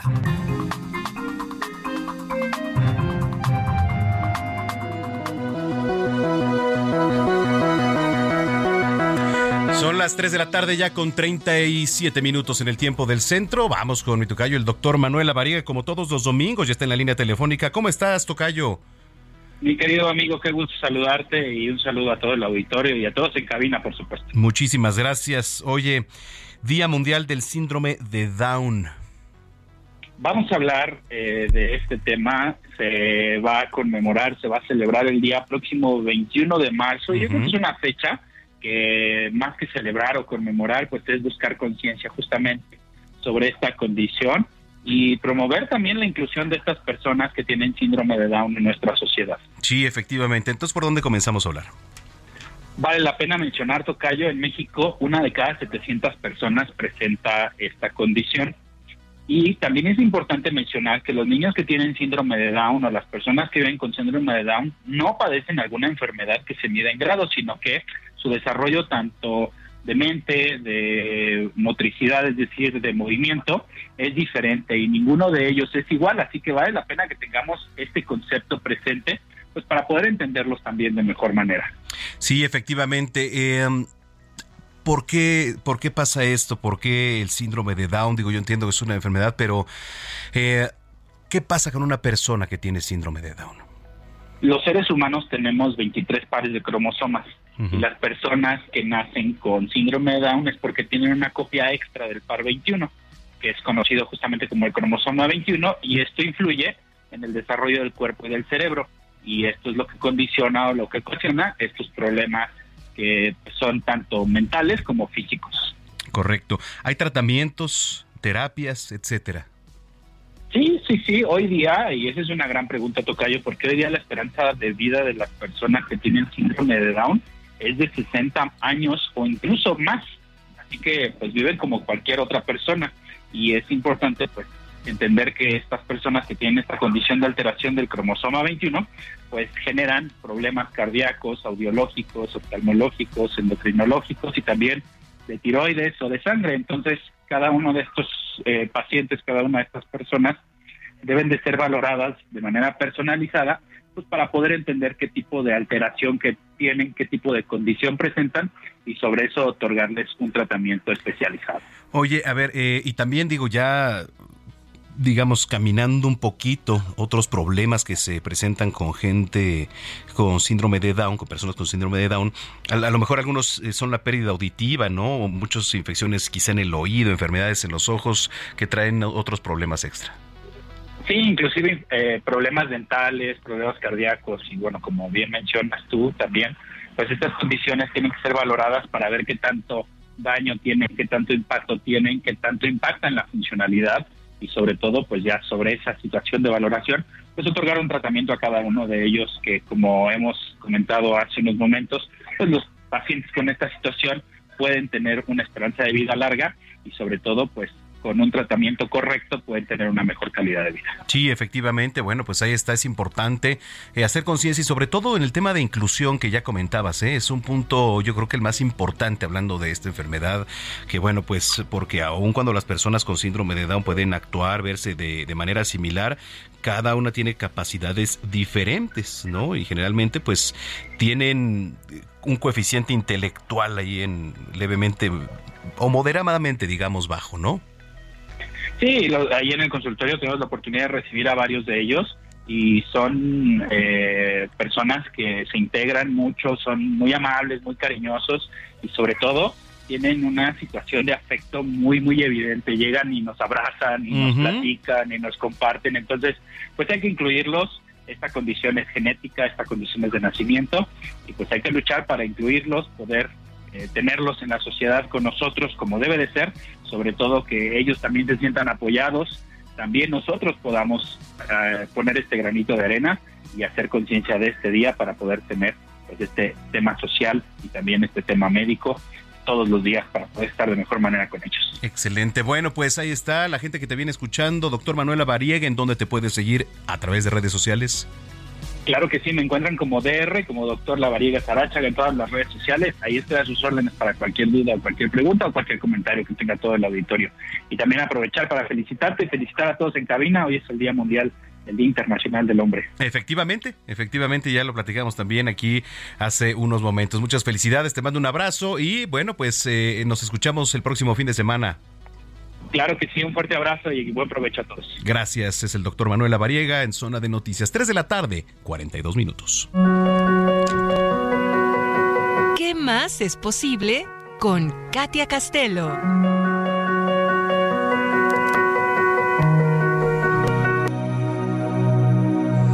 Katia Castelo, qué gusto saludarte como cada domingo, ¿cómo estás? ¿Qué tal? El gusto es mío, muy bien. Un abrazo fuerte hasta la Ciudad de México. Ando por aquí transmitiendo ahora desde Cancún. Ándale, desde Cancún. No, bueno, pues le estás pasando mal, ¿eh, mi querida Katia? Sí, pues está un poco nublado y lloviendo, pero bueno, sigue siendo playa, así que ¿qué más es posible? Exactamente, efectivamente. Oye, a ver, el manejo de las emociones, qué tema tan interesante. ¿Por dónde comenzar a hablar, eh? Así es, creo que este es un tema bien relevante porque vivimos en una sociedad donde todo el tiempo estamos sintiendo emociones y de alguna forma, Manuel, estamos acostumbrados a juzgarlas. Que si la tristeza es mala, que no podemos permitirnos estar tristes o que quiero estar feliz todo el tiempo y entonces nos dolemos, nos dolemos en esta toxicidad de, de positivismo.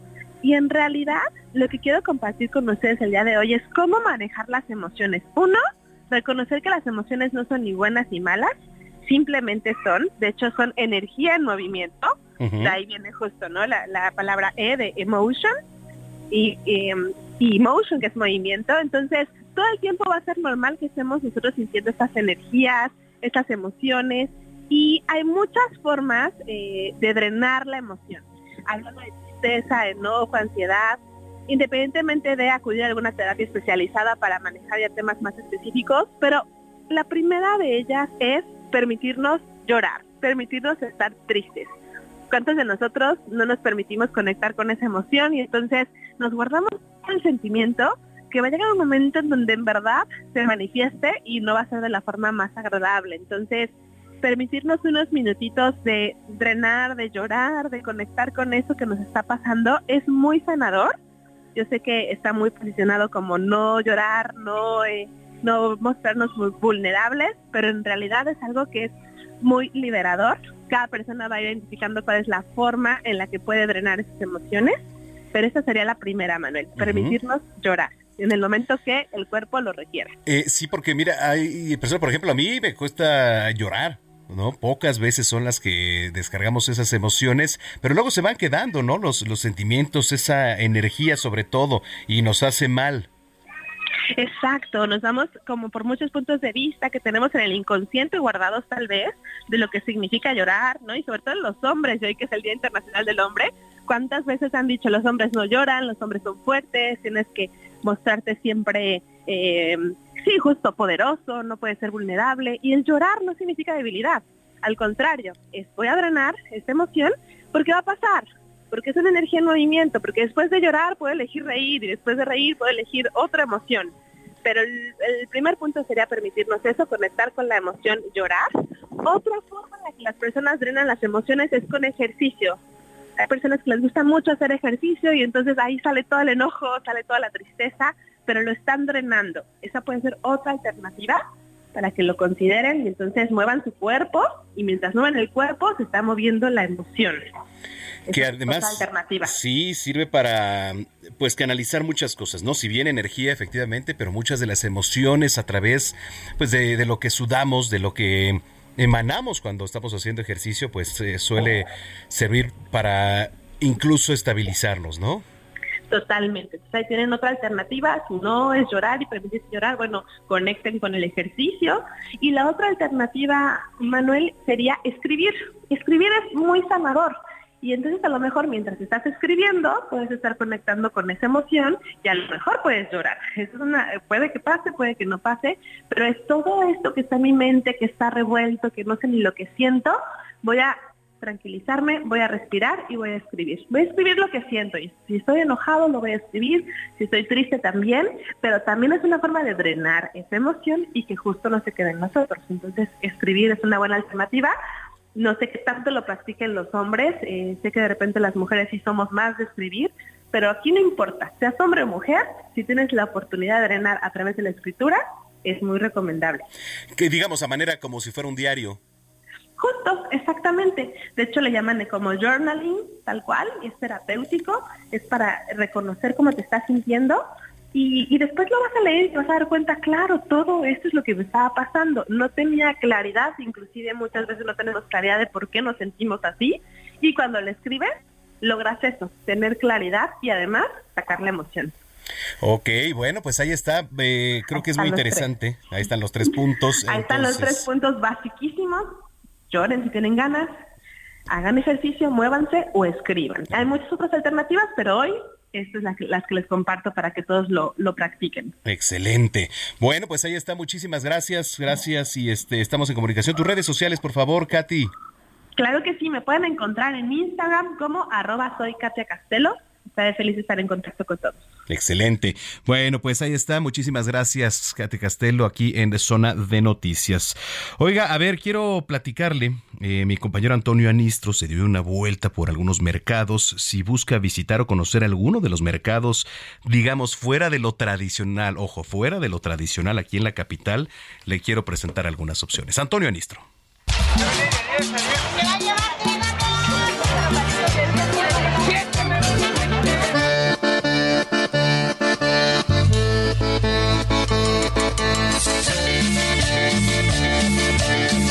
De repente te entra el hambre y quieres probar sabores internacionales sin salir de la capital, no te preocupes. Aquí te decimos dónde comprar productos de distintos países a buen precio. Comenzamos con el más concurrido por los latinos. Es el Medellín, ubicado en la Roma Sur. Sus comerciantes tienen más de 30 años vendiendo yuca, arepas, helados, cervezas o cafés colombianos. Más latino. Sí, ya, ya no estamos yendo para Colombia, Venezuela, Brasil, Cuba, Perú hasta Argentina. Si ya te vas con un, platillo cubano, sí, o venezolano, le echas malanga. Esta es malanga. ¿sí? ¿Cómo se prepara? Es lo mismo que una papa. Lo mismo que una papa. La, pelas, la coces y haces una fritura deliciosa. En Colombia se llaman deditos. En, Venezuela se llaman pequeños. Esta es arepa de choclo. Arepa de choclo es el elote amarillo. Es dulce. Este te sabe como un tamal del pueblo, así de lote. También se puede venir a desayunar clásicos platillos cubanos o venezolanos. Si pensabas que en la lagunilla solo se vendía ropa asteric y licuachelas, pues no. En medio del bullicio del tianguis popular se esconde este negocio de tapas españolas y paellas. De hecho, todo está ambientado para que te sientas en un restaurante de Barcelona mientras el viento corre por tu cara. Adaptamos los, los famosos montaditos a los platillos mexicanos. Entonces manejamos ocho tipos de panes distintos en la que partimos la, mitad de un pan y es más o menos de 20 o 25 centímetros y obviamente agregamos sabores mexicanos. Tenemos la mayoría de carnes de importación, carnes calientes. Si lo oriental es lo tuyo, el barrio chino no se queda atrás. Entre sus calles, además de encontrar comida típica de aquella región, los negocios de pan chino o bao al vapor son los tradicionales. Vendo pan chino, mi amigo. Vienen rellenos de sabores por dentro. Cada color es su sabor. ¿y quién viene a comprar? ¿La comunidad china, los turistas, los mexicanos? Los turistas más que nada aquí en esta ocasión, pues aquí en el barrio chino es lo, es lo tradicional aquí del barrio chino. La venta está muy buena hasta ahorita y pues, todo esto se está vendiendo muy bien hasta ahorita, mi amigo. Este mercado ubicado en el centro histórico capitalino es la joya de la corona. Es el San Juan Pujibet. Hay desde frutas orientales como naranjas pequeñas, huevos de avestruz o quesos y jamones europeos. Estos se encuentran en los locales 16 y 17 con Juan Miguel. Jamón serrano es un jamón serrano que tenemos aquí de, casa, 100% de casa. No sé que nosotros lo, fabricamos. Este, tenemos lo que es un, manchego español, este, semicurado tenemos lo que es un, blue cheese 100% europeo. Y más que nada tenemos aquí un, un jamón serrano ibérico, una maduración de dos años, cinco meses. Si te quedaste con hambre y un churro de azúcar no fue suficiente, postres argentinos en el mercado Juárez. Doña Mónica hace unos alfajores para chuparse los dedos. El alfajor es una galleta argentina que está hecha a base de maicena, la galleta, rellena de dulce de leche y cubierta de coco. El biscotti, supongamos es una galleta italiana, que es una galletita durita a base de, de, de mantequilla y harina que va con chocolate o con nuez.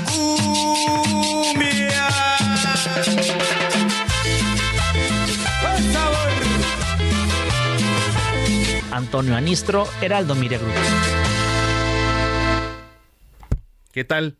Muchísimas gracias a mi compañero Antonio Anistro, que bueno, pues eh, siempre nos trae muy buenos reportajes por ahí. Si usted un día va en el sistema de transporte colectivo, también nos lo podemos encontrar ahí en algunas de las pantallas y por supuesto también a través de la señal de Heraldo Televisión, Canal 8. Bueno, pues vamos hasta las calles de la capital. Cerramos contigo, Gerardo Galicia. ¿Cómo está la vialidad a esta hora de la tarde? Muy afectada, mi querido Manuel, sobre todo para nuestros amigos que van a utilizar o ya utilizan la autopista La México-Puebla, llegando al kilómetro 24 en el municipio de Chalco, en el Estado de México, donde van a encontrarse con reducción de carriles, incluso cierres intermitentes a la circulación, debido a la volcadura de un tráiler transportada fruta, esa papaya la que queda completamente regada por la autopista y en esos momentos están elaborando elementos de Capufe, también algunas grúas para tratar de reincorporar sobre sus ejes este pesado vehículo. Únicamente se puede transitar por carriles laterales, así que si ya utilizan la México, la autopista México-Puebla con dirección a la Ciudad de México, llegando al kilómetro 24, habrá que buscar los carriles laterales. Por lo pronto, mi querido Manuel, el reporte seguimos muy pendientes. Gracias, Gerardo, que tengas buena semana. Hasta luego. Hasta luego, Gerardo Galicia. Muchísimas gracias y gracias a ustedes por habernos sintonizado. Agradezco su preferencia. Tenemos una cita el próximo sábado en punto de las 2 de la tarde aquí a través de la señal de Heraldo Radio. Esto fue Zona de Noticias. Le quiero desear un excelente fin de semana. Es puente, es puente, entonces descanse, coma muy rico si es que lo está haciendo. Disfruta a la familia, a sus amigos, a los seres queridos. Y bueno, pues mañana vamos a estar muy pendientes porque México, la selección de México en el béisbol se enfrenta a Japón en punto de las 5 de la tarde. Hoy también juega México contra, digo, este, Estados Unidos contra Cuba. Vamos a estar pendientes, ojalá, y le deseamos las mejores vibras aquí a este, la selección mexicana de béisbol. A nombre de Gina Monroy, Héctor Vieira, es donde anda por ahí Artur Quiroz y también está por ahí Alex el pan, siempre le digo Alex el Panda, pero bueno, en los controles, muchísimas gracias, Alex. Gracias a ustedes. Zona de noticias. Yo soy Manuel Zamacona, arroba Zamacona al aire. Nos vamos con esto que es Sugar de Maroon 5. Una buena canción para cerrar, pues, esta jornada informativa de domingo. Coma rico, pásela bien. Y hasta entonces.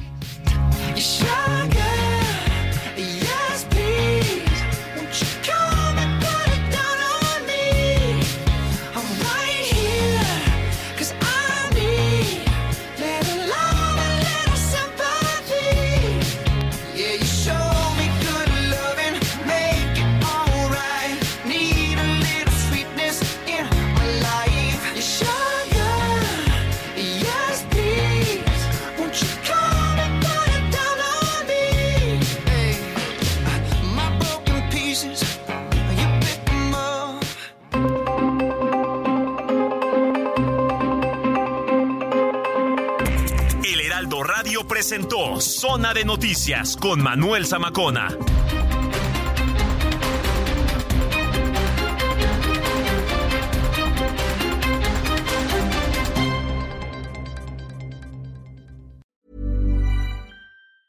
If you thought the only way to get a more defined jawline with natural looking results was through surgery, think again. Juvederm Volux XC is a non surgical injectable gel filler that improves moderate to severe loss of jawline definition and can help you achieve natural looking results with little downtime. Even better, this improved definition lasts up to one year with optimal treatment. No maintenance required. Improve jawline definition for a smooth, sculpted look with Juvederm Volux XC. For important safety information and to find a licensed specialist, visit juvederm.com. That's J U V E D E R M.com. Not for people with severe allergic reactions, allergies to lidocaine, or the proteins used in Juvederm. Common side effects include injection site redness, swelling, pain, tenderness, firmness, lumps, bumps, bruising, discoloration, or itching. There's a risk of unintentional injection into a blood vessel, which can cause vision abnormalities, blindness, stroke, temporary scabs, or scarring. Talk to a licensed specialist to find out if it's right for you.